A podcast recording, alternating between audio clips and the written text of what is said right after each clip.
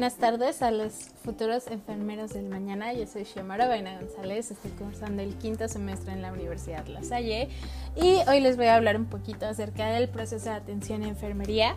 Como siempre tengo una invitada aquí conmigo que les va a poder eh, platicar un poquito acerca de su experiencia usando este proceso de atención en enfermería con ejemplos que ha usado en su práctica clínica y normalmente esto les ayuda mucho a ustedes a poder enfocar sus cosas un poco más, a poder aprender las cosas con ejemplos.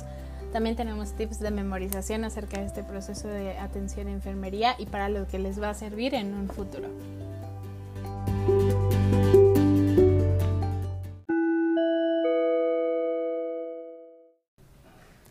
Hola, buen día. Mi nombre es Viridiana Ortiz Molina, soy alumna de la licenciatura de Enfermería de la Universidad La Salle.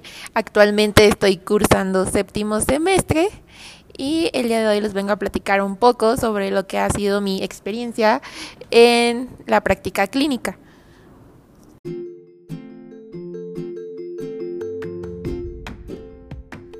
Y bueno, durante toda la entrevista, durante toda esta enseñanza de ustedes del proceso de atención a enfermería, le iremos haciendo algunas preguntas a Viri, donde ella nos intentará dar una mejor noción de cómo se utiliza este proceso en una práctica clínica y por qué es tan importante que ustedes la aprendan.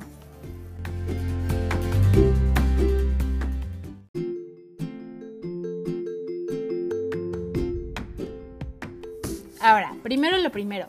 ¿Qué es un proceso de atención a enfermería? Pues simplemente es un proceso de aplicación en el método científico en nuestra asistencia como enfermeros para prestar al paciente los cuidados que necesita de una forma estructurada, lógica y siguiendo un determinado sistema simplemente para evitar errores. Esto va a hacer mucho más fácil nuestra práctica, va a ser mucho más eficiente nuestros trabajos y nosotros podremos plantear objetivos que después veremos en qué fase plantearemos estos mismos.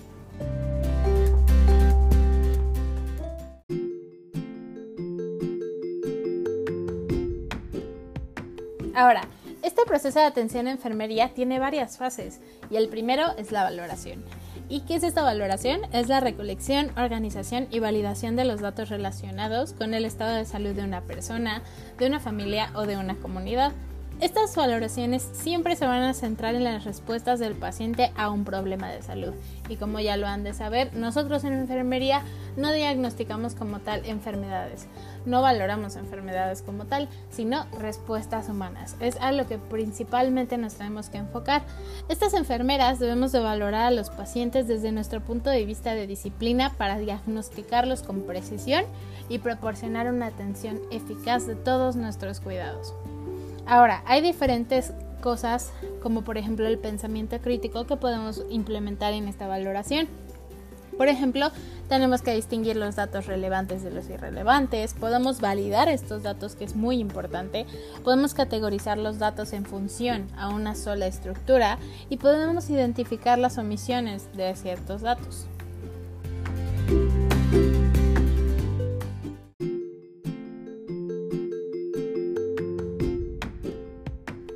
Y bueno, en esta valoración también podemos dividir los tipos de valoración que existen. Existe la inicial o básica, la valoración centrada en el problema o focalizada, la valoración de urgencias o rápida y la revaloración al cabo de un tiempo.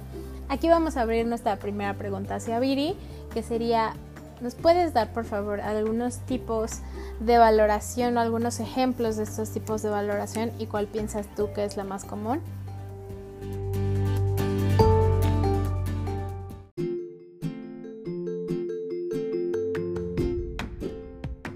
Muchas, muchas gracias, Viri. Creo que esos ejemplos podrían ser de gran valor, más que nada para cuando regresemos a una institución y podamos aplicarlos, saber cuál tipo de valoración es el más común en los servicios que tú mencionas y poder aplicarlos de una manera más fácil. Después tenemos la obtención de datos. ¿Qué es la obtención de datos? Es el proceso de adquisición de la información sobre el estado de salud general del paciente. Debe ser sistémica y continua. Debemos evitar a toda costa la omisión de datos significativos y reflejar el estado de salud de nuestro paciente. En nuestra anamnesis básicamente es un interrogatorio, puede ser de manera directa o indirecta. ¿Y qué tenemos que revisar aquí? Tenemos que revisar los registros del paciente, el material aportado por otros profesionales, si es que nos lo derivaron, si es que viene de algún otro lado, si ya lo han valorado antes. Y también aquí tenemos que incluir nuestra valoración o exploración física. ¿Qué son estos o algunos ejemplos? Pueden ser los resultados de las pruebas de laboratorio, resultados de las pruebas de algún diagnóstico. Y bueno, aquí también podemos dividir los tipos de datos. Estos son muy importantes porque tenemos los subjetivos, que son los síntomas, y los objetivos, que son los signos. También podemos recaudar datos de antecedentes de nuestros pacientes que nos van a ayudar a completar esta historia clínica y los datos actuales que están presentando y por lo que vienen tal. Asimismo, chicos, también tenemos que conocer y valorar muy bien las fuentes de nuestros datos. Las primarias y las que siempre vamos a tomar como prioridad son las de nuestros pacientes y las secundarias son aquellas que tomamos de familiares y de otras personas de apoyo que estén a su alrededor como sus tutores o tal vez sus cuidadores en caso de que estemos hablando por ejemplo de un niño o de una persona mayor de edad.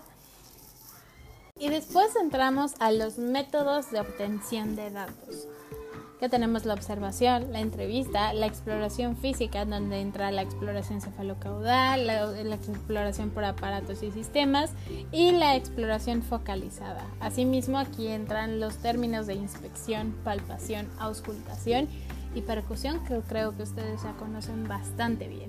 Y aquí entra otra pregunta para Viri, que es ¿cuál consideras que es el método de obtención de datos más difícil y por qué? Y por supuesto si puedes darnos algún tip para que esta pueda ser lo menos difícil posible. Y hablando sobre los métodos de recolección de datos, en lo personal creo que el más difícil es la entrevista, porque muchas veces si el paciente está como nervioso o le da como pena tocar ciertos temas sobre su salud, no son sinceros y, y te mienten o incluso a veces hay pacientes que le tienen como siento un poquito más de miedo a los médicos que a las enfermeras. Entonces si ves que tú estás con el médico y el médico le en el pase, o sea, le dice, ¿usted cómo se siente? Y él dice, no, esté bien, todo bien, dormí bien y no sé qué. Se va el médico y tú como enfermera, no sé qué es lo que pasa, pero muchas veces tenemos como el don de ganarnos la confianza de estos pacientes. Entonces a mí me ha tocado que después de que el médico les preguntó, ¿cómo se siente usted? Y dice una respuesta. Se va el médico, se acercó y ya me dice, señorita, es que, es que fíjese que sí me duele poquito la cabeza, pero, pero muy poquito, pero no quise molestar al médico y que no sé qué. No, o sea, creo que algo difícil es sin duda la entrevista. Es muy importante generar un vínculo de confianza entre lo que es médico, enfermera, para que tengamos una buena comunicación con el paciente. Y un tip que les doy para igual la recolección de datos es siempre la observación. Desde que llegas al paciente, tú lo primero que haces, te preguntas, ¿por qué está aquí? ¿Por qué ingresó? Entonces, cuando vayan a rotar hospitales, siempre, siempre, aunque les digan, solo vas a bañar al paciente o así, les aconsejo mucho que lean su historial clínico, que sepan cuál es su patología y por qué está ahí, porque incluso tu enfermedad tiende a preguntarte, qué tiene este paciente y la verdad sí da pena saber contestar, pues no sé, pero lo estoy cambiando o bañando.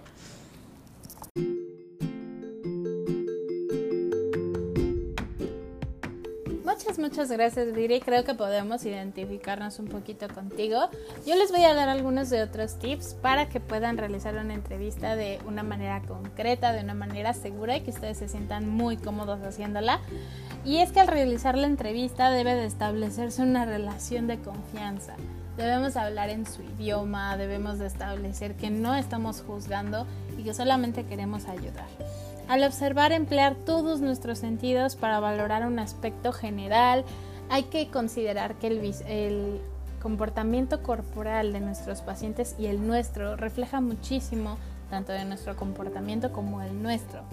Durante el interrogatorio dirigir preguntas abiertas, dejar que el paciente se exprese con toda la confianza y esto también evitará que caiga en repetir datos, que caiga eh, justamente en destacar aquellas cosas que le preocupan. Al escuchar ser un oyente activo, dejar que nuestro paciente hable, no hacer tantas preguntas y dejar que él pueda explayarse. Sí podemos hacer preguntas específicas, por supuesto, para conocer un poco mejor lo que está sucediendo con nuestro paciente, pero escuchar atentamente. Y durante nuestro examen físico es importantísimo establecer una interacción eficaz, seguir restableciendo esta confianza y que el paciente se sienta cómodo con todo lo que hacemos.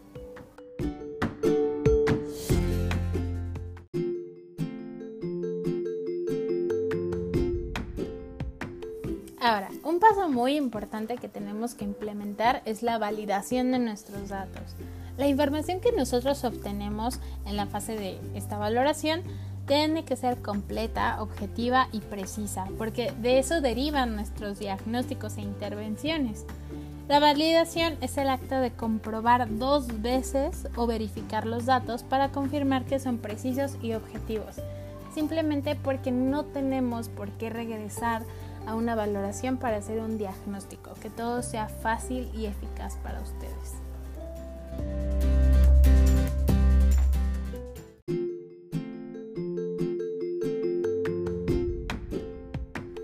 Ahora, para la organización y síntesis de datos debemos utilizar diferentes modelos o existen diferentes modelos que se adaptan a donde estemos trabajando.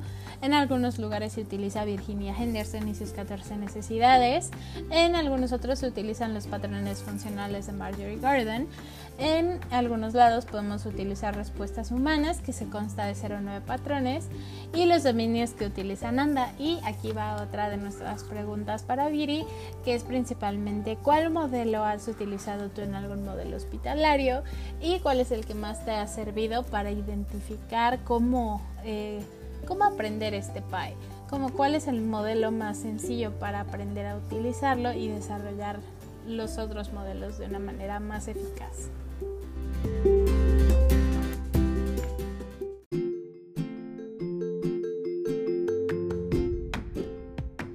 Ahora, algunas otras cosas que podemos hacer cuando agrupamos algunos de los datos obtenidos en la valoración por necesidades es que tenemos que tomar en cuenta las conductas, los datos objetivos y los indicadores de conductas que son datos subjetivos. Tenemos también que dar datos a considerar, aquellos que no pertenecen a los datos ni objetivos ni subjetivos, pero que de igual manera pueden considerarse relevantes para una planificación de cuidados. También tenemos que tener en cuenta las manifestaciones de independencia, que son las eh, satisfacciones de la necesidad mediante la realización de acciones por la persona misma, o sea, hace que fomenta su propio cuidado. Y las manifestaciones de dependencia, a estas siempre tenemos que darles prioridad y tenemos que darle ciertos puntos de referencia cuando planeamos un plan de cuidados, justamente.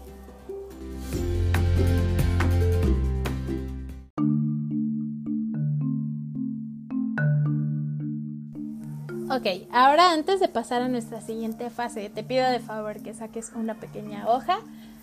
Eh, no te voy a evaluar ni te voy a poner un examen increíblemente difícil. Este es con el objetivo de que yo vea qué tanto estás entendiendo del tema y que tú puedas entender con tus propios ejemplos lo que estás entendiendo de este tema o no. No es obligatorio, simplemente me encantaría que lo hicieras y voy a darte unos segundos para que puedas realizarlo de una manera efectiva. Te voy a dar cinco datos te daré tres segundos para que pongas una S de subjetivos, datos subjetivos, o una O que refiere a los datos objetivos. Al final voy a dar la respuesta para que tú puedas autoevaluarte. Nadie tiene que saber en qué estás bien o qué estás mal. El primero es me siento débil cuando hago ejercicio. El segundo es que hay una presión arterial de 90 sobre 50 milímetros de mercurio. El tercero es que tenemos un abdomen duro y ligeramente distendido. El cuarto es que el paciente refiere estar fatigado. Y el último es que el paciente señala que tiene un dolor abdominal tipo cólico. Ahora voy a darte las respuestas. El primero era un dato subjetivo. El segundo era un dato objetivo, ya que nos refiere a una cifra. El tercero refiere igualmente a un dato objetivo, ya que es un dolor y podemos ver la localización. El cuarto también es un dolor, eh, un dato subjetivo Y el quinto, de igual manera, era un dato subjetivo. Entonces, tú dime cómo te ha ido y si no te ha ido también, tal vez quieras regresarte un poco en este podcast. Ahora pasemos a nuestra siguiente fase, que es el diagnóstico. ¿Qué es lo que plantea o qué es lo que planea un diagnóstico? Este diagnóstico es una interpretación científica que procede a nuestra valoración que vimos anteriormente. Es nuestra guía para tener una planificación, ejecución y evaluación de nuestro plan de cuidados en totalidad. Eh, aquí podemos también ver resultados e intervenciones que se apoyan en estos diagnósticos que vamos a hacer.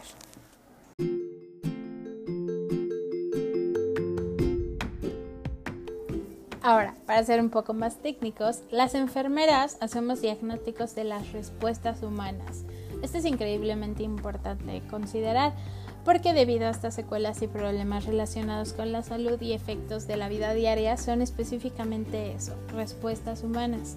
Ahora, ¿qué dicen otros autores respecto al diagnóstico de enfermería? Por ejemplo, el Nanda, que es nuestro libro La vieja confiable que siempre usamos para realizar diagnósticos, define a un diagnóstico como un juicio clínico con respecto a una respuesta humana o una condición de salud o proceso vital o asimismo la vulnerabilidad a esa respuesta por parte de un individuo, familia, grupo o comunidad. En este aspecto tenemos que tomar en cuenta dos rubros, un juicio clínico y un juicio personal.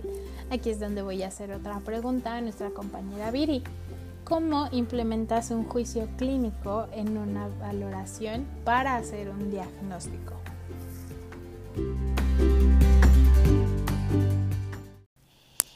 Bueno, creo que para tener un buen juicio clínico, primero que nada es fundamental tener como una base, pero me refiero a una base en concreto de conocimientos, o sea, que todo lo que nos enseñan en la escuela, por ejemplo, respecto a patologías, ya lo tengamos como claro, ¿no? Entonces, cuando llegamos al momento de la práctica, nos sorprendemos, ¿no? Porque decimos, wow, lo que está en el libro lo estoy viendo en persona y aquí está el paciente, pero llega un momento en el hospital en el que a lo mejor este caso se repite, ¿no? Y luego llega otro momento en el que ya ni siquiera tienes que recordar eso porque en automático ves al paciente y dices, chin, este, no sé, este paciente está agresivo, es probable que tenga un tumor y en la parte frontal. ¿Por qué? Porque ya lo habíamos visto anteriormente, ya lo habíamos estudiado. Entonces creo que el juicio clínico se desarrolla con base a la práctica.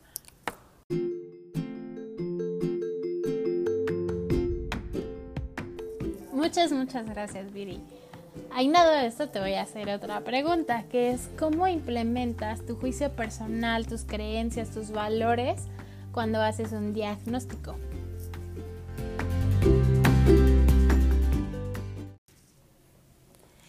Y ahora a mi juicio personal, pues aquí aplica, ¿no? O sea, lo que nos han comentado pues basado en la información limitada que se tiene a la mano, pues muchas veces igual aquí implica lo que sería pues mis valores, mis, mis creencias, o sea, por ejemplo, si llega una persona y me dice, oye, ¿sabes qué? Este, no quiero traficar con ciertos medicamentos, tú sabes hacerlo o así. Obviamente yo por mi pura ética es algo que no haría. O sea, aunque tenga el conocimiento, no haría, no usaría como la enfermería para, pues, para dañar a alguien, ¿saben? Entonces, pues, eso es lo importante, tener nuestro propio juicio.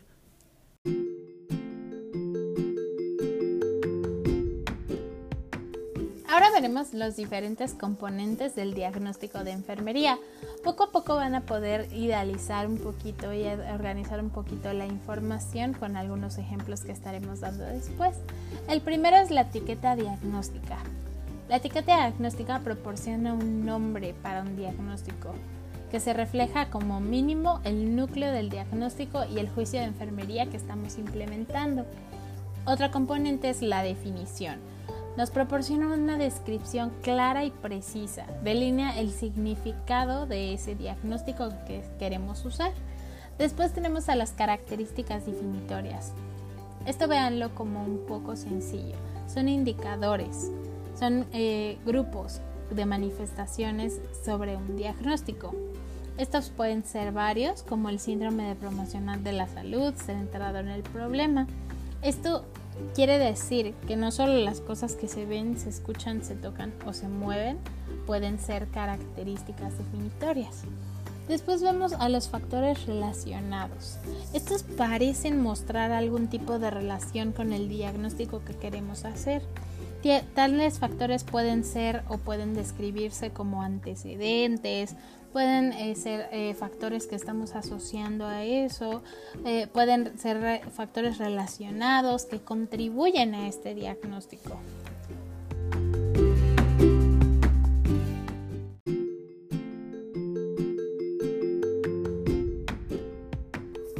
Seguiremos viendo un poco los componentes de este diagnóstico de enfermería. Otros componentes son los factores de riesgo. Estos pueden ser factores ambientales, elementos psicológicos o fisiológicos, incluso químicos que aumentan la vulnerabilidad de un individuo a que relacionemos este diagnóstico al padecimiento. También tenemos a las poblaciones de riesgo, que son grupos de personas que comparten características que hacen a cada miembro susceptible a una respuesta humana. Y por último tenemos las condiciones asociadas, que son, por ejemplo, los diagnósticos médicos, los procedimientos de lesiones asociados, médicos o agentes farmacológicos. Y estos toman parte dependiente de la enfermería.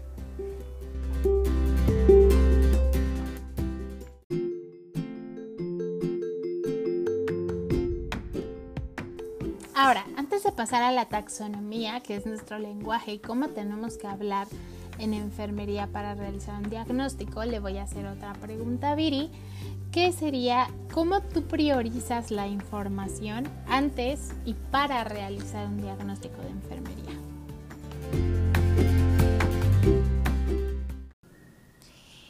¿Cómo priorizo la información para mis diagnósticos? Bueno, pues primero cuando veo al paciente, lo primerito que hago pues es ir a su historial clínico y pues veo si ya tiene un diagnóstico, porque muchas veces hay pacientes en los que todavía dicen que está en observación y no hay diagnósticos. Si este paciente ya tiene un diagnóstico y por ejemplo, no sé, es cierta enfermedad, pues me baso en esa enfermedad y digo, ok, ¿qué es lo que más afecta a esta enfermedad? Y con base a eso voy sacando como las necesidades alteradas y de ahí formulo mis diagnósticos, pero cuando no está todavía el diagnóstico, simplemente veo qué es lo que está fallando en ese momento en ese paciente.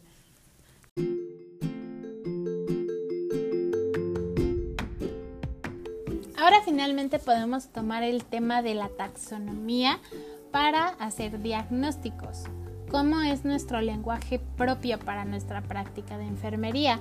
Y tenemos tres niveles con los cuales podemos identificar tenemos 13 dominios, 47 clases y 244 diagnósticos. Ahora les daré un poquito las definiciones de cada uno de ellos. El dominio eh, se identifica como un área de interés. La clase son agrupaciones que comparten atributos comunes.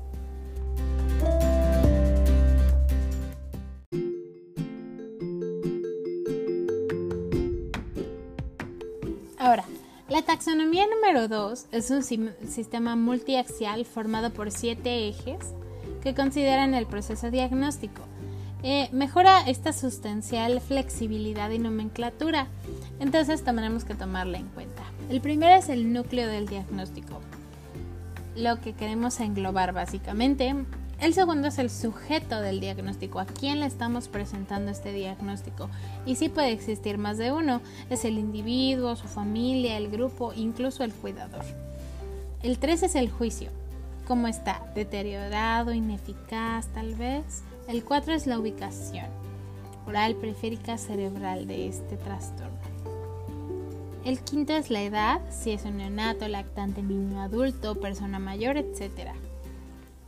El tiempo. ¿Qué tan grave es? Si es agudo, crónico o si ha sido intermitente. Y el último es el estado del diagnóstico, si es enfocado en el problema, de riesgo o de promoción a la salud. Ahora, es importante que tengamos en cuenta los diferentes diagnósticos y qué componen cada uno de estos. Primero veremos el primero, el diagnóstico enfocado en el problema. ¿Cómo se define? Como un juicio clínico respecto a una respuesta humana. Es el que más podemos ver y el que más podemos enfocar y enfatizar en un problema. En este van a ver tres principales este, componentes que son la etiqueta diagnóstica, los factores relacionados y las características definitorias. Es el más completo y en el que más hay componentes. Después tenemos el diagnóstico de riesgo, que define como una susceptibilidad de un individuo. Entonces, en este tenemos únicamente dos, la etiqueta diagnóstica y los factores relacionados. ¿Por qué estamos realizando ese diagnóstico? ¿A qué lo estamos relacionando que tenga comprometida su salud?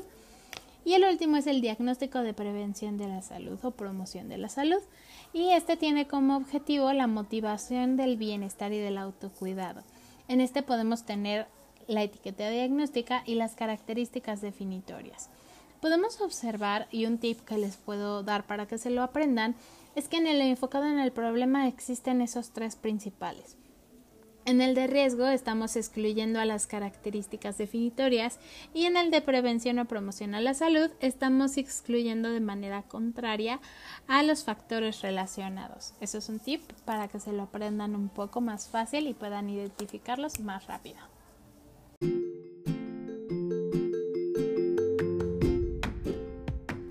Ok, a continuación voy a intentar explicarles cómo se redacta a manera de ejemplos un diagnóstico y los diferentes tipos dependiendo de sus componentes.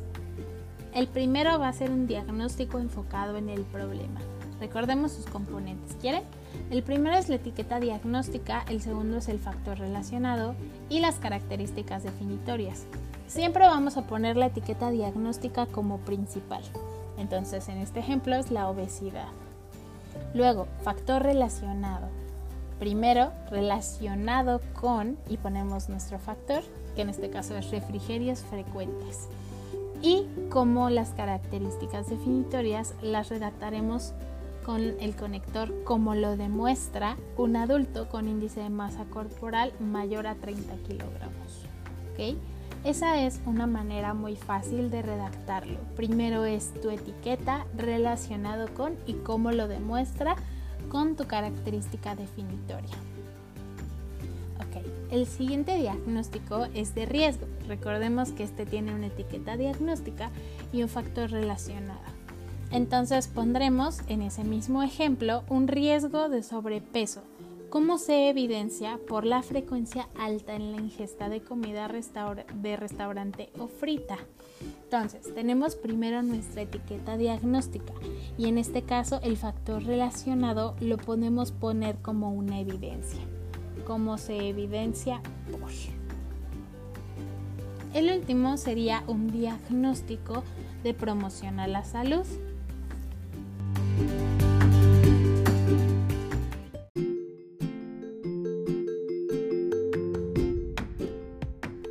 Entonces, en el ejemplo de un diagnóstico de promoción a la salud, tenemos etiqueta diagnóstica y características definitorias.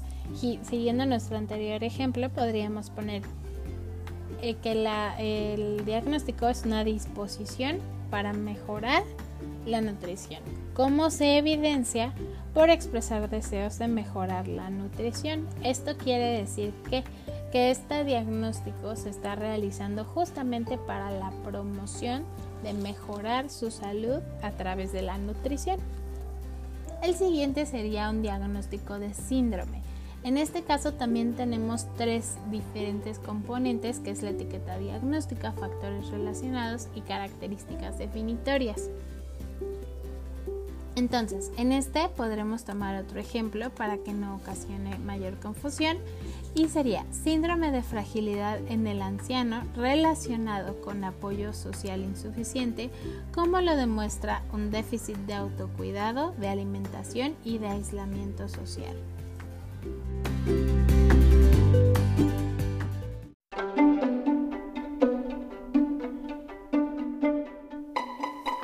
A manera de dinámica les daré dos diferentes diagnósticos y ustedes tienen que anotar qué tipo de diagnóstico es referente a los componentes y manera de redacción que ya vimos. Eh, les daré al final la respuesta y tiempo para contestar. El primero es conocimientos deficientes, que está relacionado a seguimiento incorrecto de las instrucciones como lo demuestra la mala interpretación de la información presentada por otros.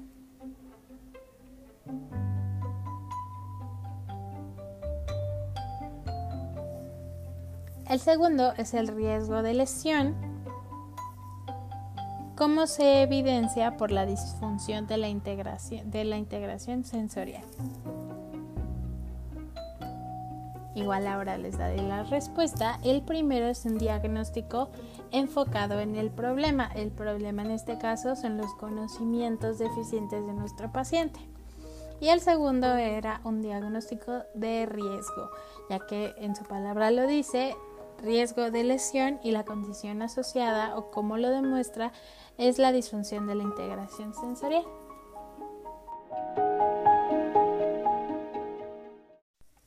Ahora, con la ayuda de Viri para cerrar este segmento, me encantaría preguntarte si podrías darnos un tip para realizar estos diagnósticos, para hacer las características definitorias, factores relacionados, sin ayuda del NANDA y que podamos aprender a implementarlo poco a poco. ¿Cómo relaciono yo los diagnósticos? Pues, como sabemos, ¿no? hay diferentes, ¿no? Que está el real o el con riesgo, ¿no? Por ejemplo, entonces yo siempre aplico la de, pues primero enfocarme en el dominio. Y ya después del dominio, pues obviamente nadie se va a saber toda la nanda de memoria, pero algo que te ayuda mucho es que te sepas tan siquiera, no sé, algunos dominios de memoria, ¿no? O sea, los importantes, por ejemplo, los que son de nutrición o los que son de seguridad o así, esos ya de memoria y te puede ayudar muchísimo. Y cuando sabes que el diagnóstico ya es real, aplica siempre de, pues, real y está sucediendo, pues, MP, es como tu memoria, ¿no? Manifestado por, este que, ah, esto ya lo tiene el paciente. Y cuando todavía sabes de que, pues, puede ser un riesgo, pues, obviamente no le pones el MP.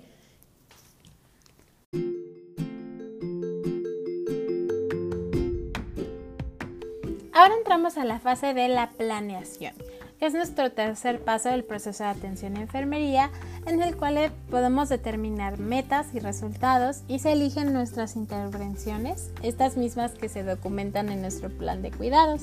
Aquí mismo realizamos un análisis, una síntesis de nuestra información para evaluar una situación nueva, es decir, nuestras prioridades inmediatas de atención. ¿Qué es más importante? ¿Qué necesitamos atender en ese momento en nuestros pacientes? Por lo tanto, aquí tenemos una secuencia de acciones a seguir para lograr un objetivo, resultado concreto o esperado y establecer este mismo plan de atención individualizado. porque tiene que ser individualizado? Debemos de considerar que las reacciones de todos nuestros pacientes son diferentes. Así tengan el mismo diagnóstico, tal vez no tengamos las mismas prioridades en un paciente que en otro y en este se indican las intervenciones y acciones consideradas pertinentes a realizar. En este promovemos la salud, prevenimos enfermedades y aliviamos el sufrimiento.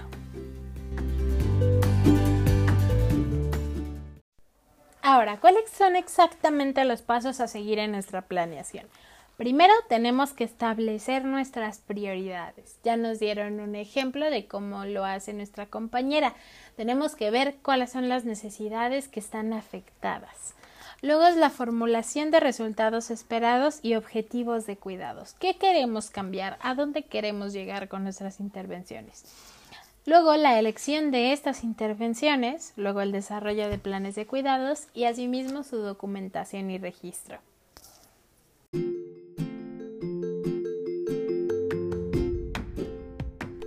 Ahora, ¿qué tenemos que buscar cuando establecemos prioridades? ¿O qué tenemos que poner primero?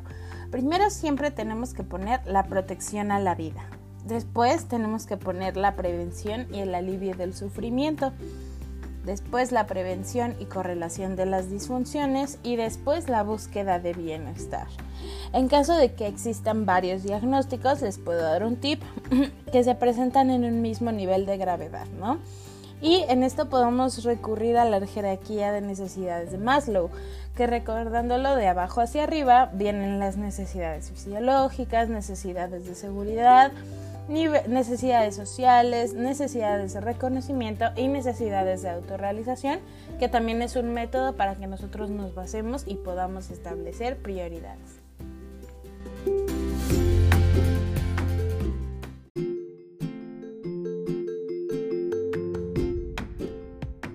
Ahora en esta misma parte quisiera hacerle una pregunta a Viri y es esta amiga. ¿Cómo haces tú tus prioridades o cómo piensas que es más adecuado establecer prioridades para otorgar un buen plan de cuidados? Ok, y para priorizar mis intervenciones, pues aquí aplico la de cuál es la necesidad más afectada. Me baso en esa necesidad más afectada porque pues obviamente es lo que el paciente necesita con más urgencia, ¿no? Entonces son como las primeras intervenciones que hay que aplicar de cajón para este paciente.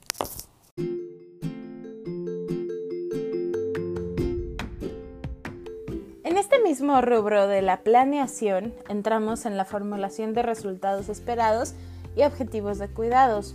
¿Y qué queremos lograr con esto? Tenemos que lograr la evolución de una persona, la modificación deseada de un comportamiento y esta es una forma de proyección de una respuesta esperada con todos nuestros tratamientos y comportamientos. Pueden ser diferentes tipos de cambios como el biológico, el afectivo, el cognitivo, el social y el espiritual.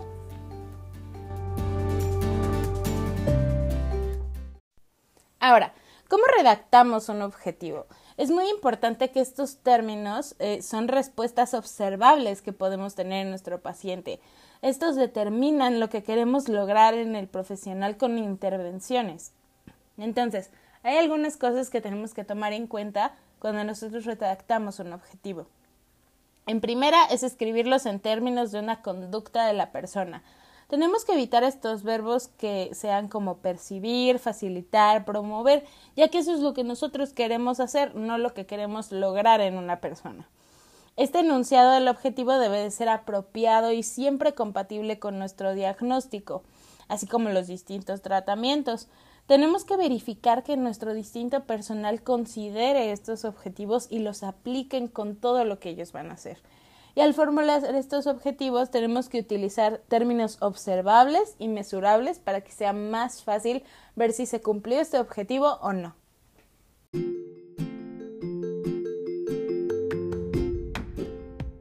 Ahora, para realizar esta asignación de objetivos utilizamos el muy útil NOG. Por sus siglas en inglés es Nursing Outcomes Classifications. Estos son ya una terminología y criterios comparativos para evaluar intervenciones de enfermería. Este mismo resultado es un estado, una conducta de percepción de una persona, familia o comunidad. Y esto se mide a lo largo de un continuo en respuesta a una intervención de enfermería. Y existen tres tipos de objetivos, los de corto plazo, mediano plazo y a largo plazo. Los de corto plazo pueden lograrse de un modo favorable y muy rápido dependiendo de nuestras intervenciones en cuestión de días o horas. Los de mediano plazo son un tiempo intermedio que puede oscilar entre una semana o un mes y los de largo plazo requieren un tiempo más largo y una serie de intervenciones a lo mejor más continuas o prolongadas. Y los objetivos de estos problemas independientes pueden señalar que nosotros de enfermería compartimos con un médico una responsabilidad. ¿De qué? De atender a estos problemas de salud y atender para poder dar ciertos resultados. Ahora, hay dos cosas que tenemos que tomar mucho en cuenta. En primera, detectar, informar y anotar signos y síntomas de complicaciones que debemos comunicar en base a los resultados que vayamos obteniendo y asimismo iniciar intervenciones prescritas. Ahora aquí voy a pedir otra pregunta para Viri, que si nos puede dar algunos ejemplos de un objetivo que sea a corto plazo, a mediano plazo y a largo plazo. Y ahora unos ejemplos de objetivos que en lo personal, o sea, yo he visto y que dije, ah, sí es cierto, sí puede funcionar con este paciente. Pues un objetivo a corto plazo, por ejemplo, cuando tuve una pacientita que pues había salido de una cirugía y pues ya necesitaba, pues ella quería como levantarse de la cama y así fue como, no, no, no, espérate, todavía no te puedes levantar de la cama. Sin embargo, lo que hacíamos y que me dijo como la fisioterapeuta del hospital fue como de, ok, ayúdala a tener pequeños movimientos. Entonces mi primer objetivo a corto plazo fue que pues pudiera mover y flexionar, o sea, extensión, flexión sobre las rodillas primero, que ya logré las piernas, ah, ok, vámonos con todas las extremidades este, superiores, ¿no? Porque empezamos con las inferiores porque pues esta paciente estaba inquieta con sus piernas y así. Ya mi objetivo a mediano plazo fue, ok, ya puedes moverte, ahora vamos a levantarte de la cama. Entonces te levantamos de la cama y lo logramos. Y ya mi objetivo a largo plazo fue que al corto plazo de un par de días ella pudiera ya ser una paciente que deambule sola. O sea, que ya se pudo levantar, ya se puede sentar y ya puede ser más autónoma.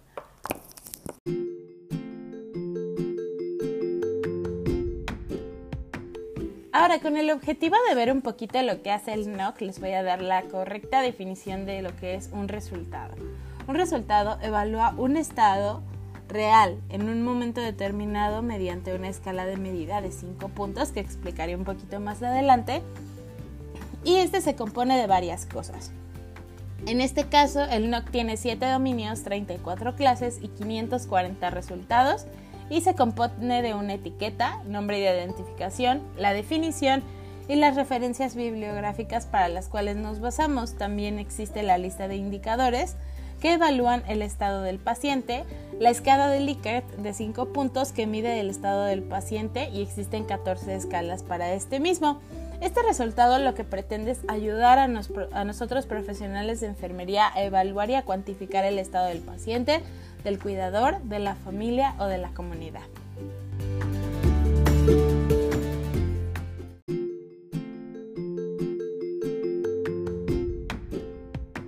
Antes de pasar a nuestra siguiente fase, como siempre, les voy a hacer una pequeña, pequeña dinámica. En este caso, lo importante también es que sepan ustedes los pasos que tenemos que realizar para generar un resultado.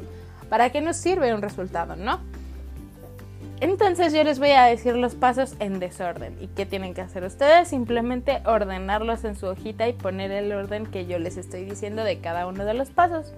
Les daré dos segundos para que pongan el orden y después diré las, las respuestas correctas para que ustedes puedan checar qué tal van y qué tal van aprendiendo. La primera va a ser elección de intervenciones. La segunda es desarrollo del plan de cuidados. La tercera es establecimiento de prioridades. La cuarta es documentación y registro. Y la quinta es formulación de resultados esperados y objetivos de cuidado. Entonces ahora les voy a decir el orden correcto que deberían de haber puesto. El primero es justo establecer prioridades. Luego viene la formulación de resultados esperados y objetivos de cuidado. El tercero es elección de intervenciones. El desarrollo de plan de cuidados va después y al final la documentación y registro del mismo. Entonces, ustedes evalúense solos qué tal van aprendiendo y si necesitan escuchar alguna parte otra vez.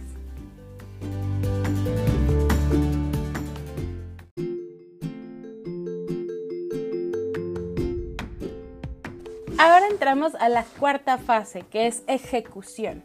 En la ejecución constituye esta cuarta etapa del proceso de atención a enfermería y en el cual ya podemos poner en marcha nuestro plan de cuidados. Está enfocado en el inicio de aquellas intervenciones de enfermería que ayudan a la persona a lograr objetivos deseados, ¿no? Entonces, en esta tenemos tres etapas, la preparación, la intervención y la documentación. La primera, que basa en la preparación, es revisar estas intervenciones de enfermería para asegurarse que son compatibles con nuestro plan. Analizar los conocimientos y habilidades necesarias, reconocer las complicaciones potenciales que pueden existir y proporcionar los recursos necesarios. También asimismo proporcionamos un entorno adecuado y seguro que crea un ambiente terapéutico pero antes de pasar a la intervención como tal, veamos un poquito cómo se realizan y de qué van estas intervenciones de enfermería.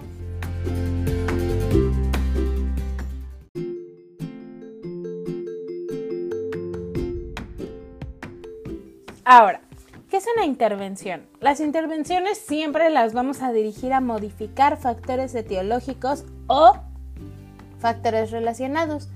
Si la intervención puede resultar exitosa, puede esperarse que el estado de la persona mejore en general. Y para estas intervenciones utilizamos el NIC.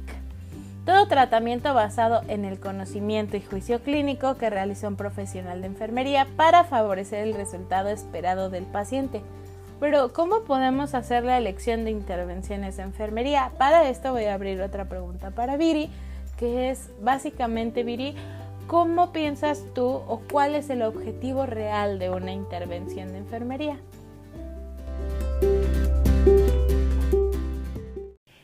Creo que lo que queremos lograr al ejecutar una intervención con éxito sobre todo es pues lograr aunque sea un pequeño cambio para el bienestar de la salud de este paciente. Muchas, muchas gracias Viri. Ahora veremos cómo podemos hacer la elección de intervenciones de enfermería. Bueno, principalmente en los diagnósticos de riesgo, la intervención se dirige a modificar o eliminar estos factores de riesgo que teníamos planteados. Las intervenciones representan toda acción que realizamos nosotros en enfermería o una actividad o comportamiento que adopta o trata de desarrollar una persona. Y es lo que hacemos para ayudar para que se obtengan los resultados deseados, ¿no? En esta taxonomía NIC tenemos 585 intervenciones que pueden basarse en cuatro diferentes cosas, cuidados directos, fisiológicos y psicosociales, también los cuidados indirectos dirigidos a la persona, familia o comunidad. Los tratamientos dependientes que son puestos en marcha por médicos y otros profesionales de cuidados.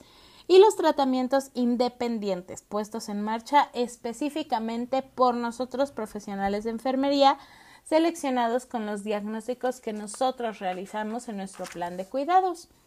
Ahora, en esta clasificación de intervenciones podemos tener que son actividades o acciones específicas, como ya lo hemos revisado, para llevar a cabo una intervención que ayude a nuestro paciente a avanzar hacia el resultado que hemos planteado.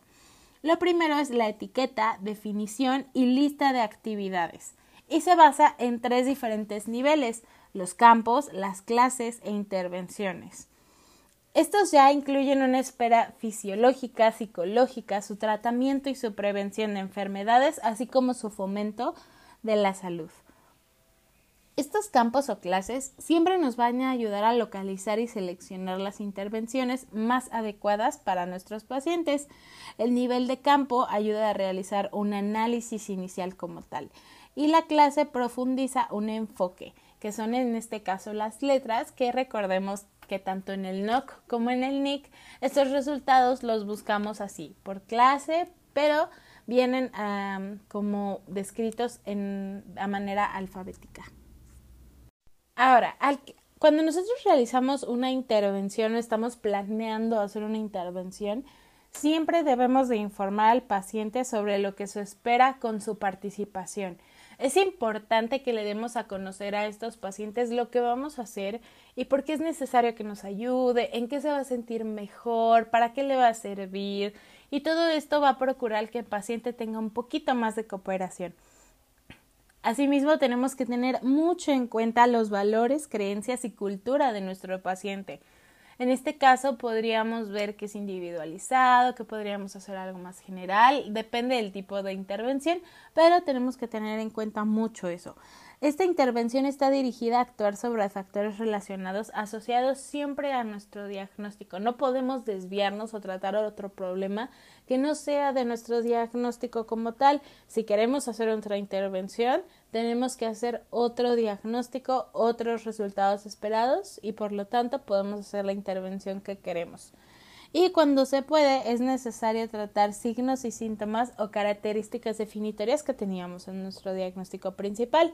Pero recuerden que siempre la valoración y todo lo que hacemos está basado en, en necesidades o en respuestas humanas. Ahora veremos por fin el desarrollo de nuestros planes de cuidados. ¿Qué es un plan de cuidados? Es una guía escrita sobre la intervención de enfermería con una persona. Su finalidad siempre va a ser hacer la diferencia de responsabilidades de la enfermería de la de los otros miembros de nuestro equipo multidisciplinario. También tenemos que orientar la atención de enfermería mediante la determinación de acciones para prevenir, promover o resolver problemas de salud que hemos detectado. Asimismo, proporcionamos pautas para la evaluación de los cuidados ya que sirven de registro las actividades que hemos realizado a lo largo de toda nuestra valoración, diagnóstico, resultados, intervención, todo esto. Entonces siempre nuestros objetivos van a ser enfocar directrices para los planes de cuidados individualizados. Podemos facilitar asimismo esta continuidad de los cuidados. Este plan escrito que nosotros vamos a realizar es un medio para comunicar y organizar las otras acciones que pueden realizar otros miembros de nuestro equipo multidisciplinario de salud. Y asimismo sirve de orientación sobre lo que debe de quedar documentado como especificaciones que se pueden realizar qué observar en nuestro paciente y qué indicar a la familia, así como el personal que atenderá a esta persona en otro momento. Ahora, hay diferentes tipos de planes de cuidados, en específico cuatro. El primero es el individualizado. Se realiza para cada persona en particular y se basa en una valoración detallada que ya hemos realizado. Pueden usarse como diferentes fuentes de información para realizar planes de cuidado estándar y para la investigación clínica de enfermería, sí, pero básicamente es la que hacemos para cada persona. después está el estandarizado, que es un protocolo específico de cuidados que está relacionado con el diagnóstico concreto o una enfermedad. E, este protocolo se trata de cuidados para las personas que presentan problemas habituales, que ya son un poquito más previsibles asociados con un diagnóstico o una enfermedad. O sea, se tiende a ser muy frecuente, puede darse mucho en los problemas crónicos. También existe el estandarizado con modificaciones que permite una individualización más flexible que en el estandarizado normal y los objetivos del plan de cuidado y acciones de enfermería igual. Luego tenemos por último el computarizado. Este requiere una captura previa de un sistema informático de los diferentes tipos de planes de cuidados y la enfermera elige el apropiado para esta persona de acuerdo con su situación y lo puede leer como tal en una pantalla que también es una herramienta útil pero hay que aprender a usar los cuatro.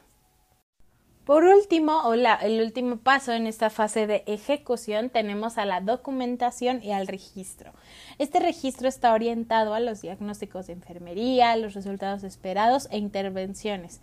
Y los datos que deben de registrar siempre son la fecha, el verbo de acción, que puede eh, darse a entender como explicar, dar a conocer, colocar, eh, un vendaje o enseñar, que son de las cosas que nosotros hacemos en una intervención.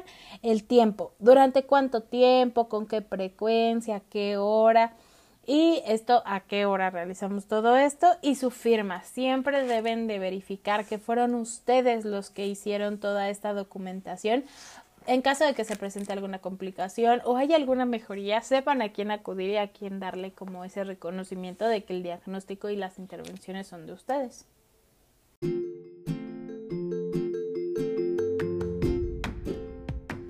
Ahora, en este caso para la dinámica que les he estado planteando, les voy a decir tres tipos de intervenciones y ustedes me tendrían que decir si son independientes o autónomas, dependientes y de colaboración o de interdependencia.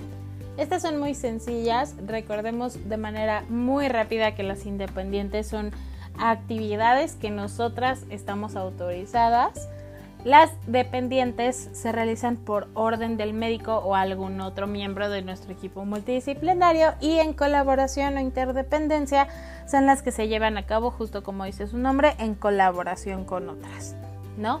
Entonces, por ejemplo, les voy a dar igual 2 3 segundos para que ustedes puedan realizar y anotar la primera va a ser una prueba diagnóstica, una administración de medicamentos o una dieta. ¿Qué tipo de intervenciones son estas?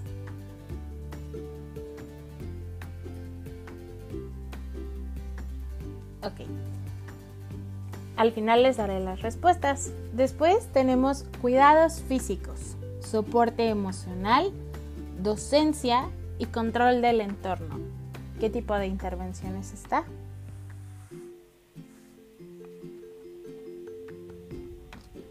Ok. Y por último, en esta solamente daré una, es la recuperación después de una cirugía y el cuidado de heridas. Ok. De la tercera, obviamente, es una intervención de colaboración e interdependencia. ¿Por qué? Porque no solamente tenemos que cuidar, por ejemplo, cuando se sale de una cirugía, la herida. Tenemos que realizar todo, cómo salió, si hubo alguna complicación, las notas de enfermería de alguna otra enfermera que estuvo en ese quirófano. Y bueno, la segunda era una intervención independiente o autónoma y la primera, por lo tanto, era una intervención dependiente.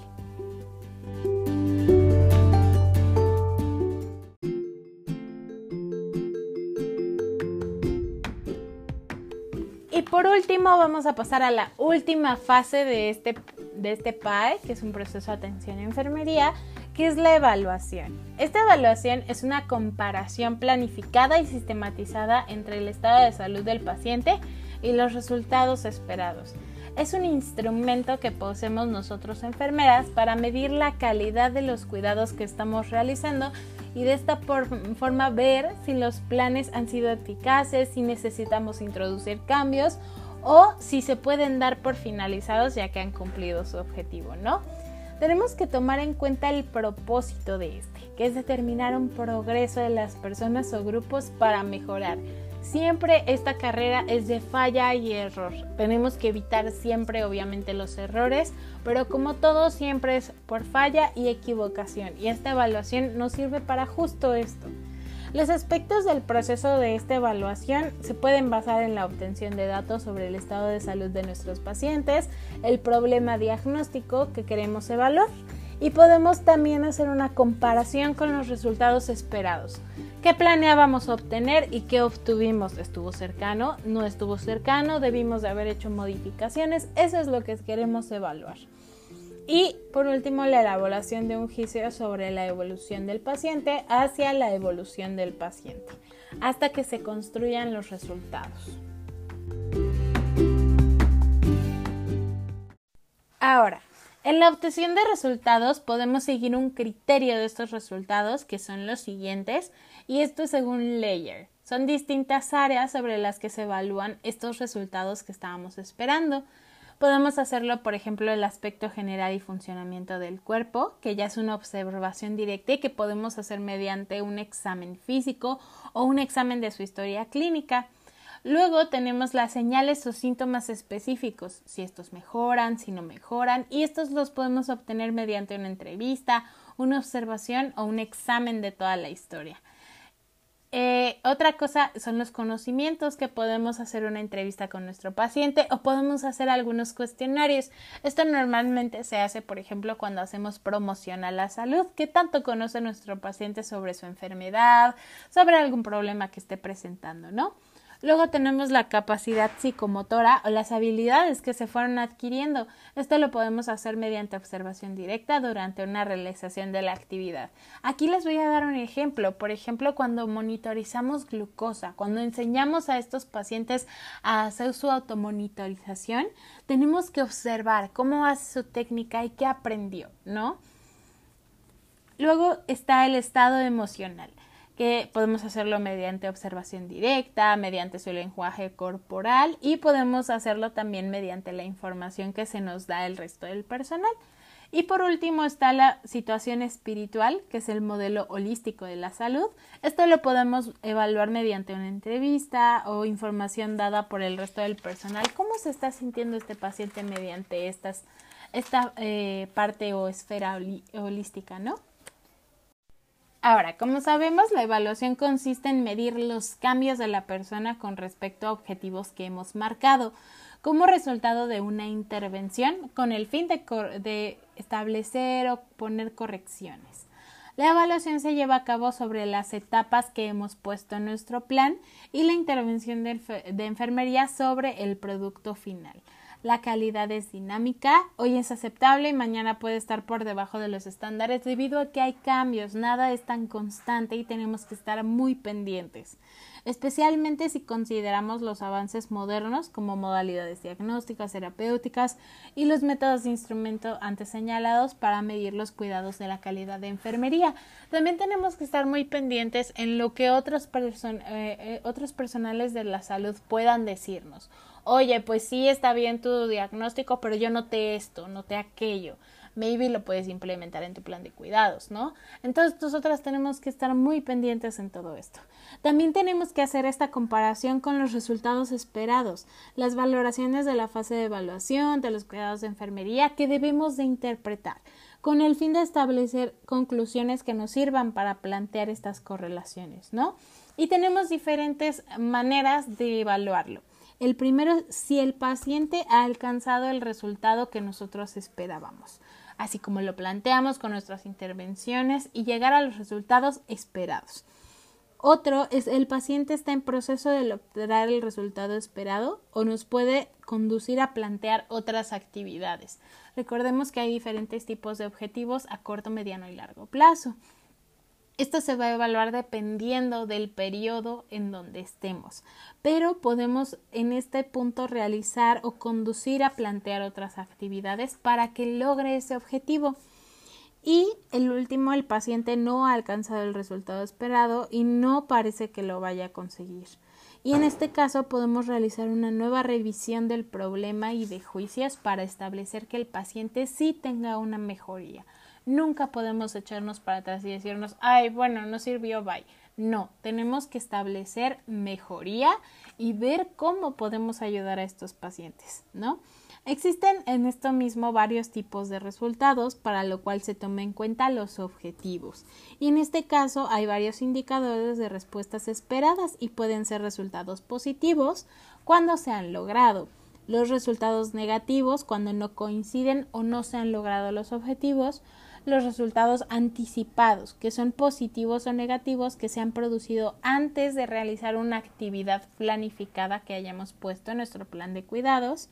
Y por último, los resultados inesperados, que son resultados negativos que surgen como consecuencia de lo que hemos hecho y ha aparecido un nuevo problema que tendremos que evaluar de manera constante después.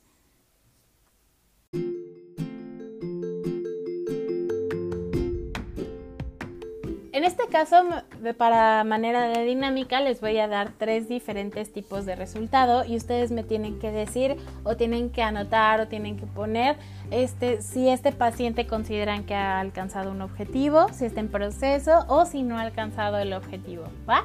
Eh, no me voy a basar en ningún caso, simplemente es para que ustedes se ubiquen un poquito mejor y ya saben que al final daré los resultados.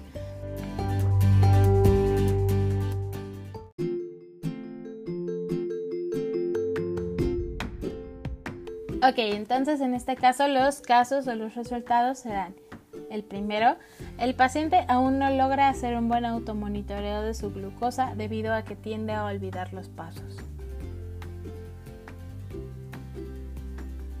2. El paciente no logra levantarse de su cama debido a que refiere una herida o un dolor que no lo deja. Y por último, es que el paciente ha aprendido y sabe aplicar los niveles de glucosa normales. Entonces, el primero, chicos, era un paciente que está en proceso. ¿Por qué? Porque sí está sabiendo más o menos cómo realizarlo, pero olvida los pasos y puede llegar a lograrlo. El segundo era un paciente que no ha alcanzado un resultado esperado. ¿Por qué? Porque sigue refiriendo dolor y tenemos que realizar o revisar ese dolor, ¿no? Y el último era un paciente que sí ha alcanzado este objetivo ya que lo sabe aplicar y lo conoce de manera correcta.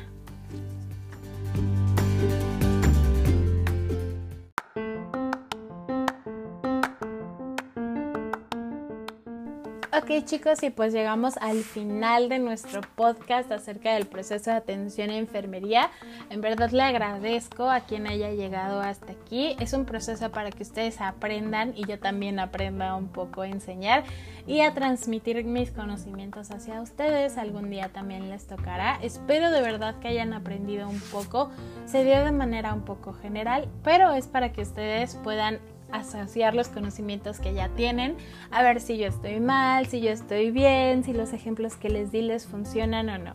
Espero de verdad que no se hayan aburrido, que les haya servido eh, la colaboración de Viri en estas en estos planteamientos que ella ha tenido como experiencia y a lo mejor nosotros no, pero esperemos que pronto podamos hacerlo. Les agradezco mucho y pues nada, linda tarde, noche o mañana. Adiós.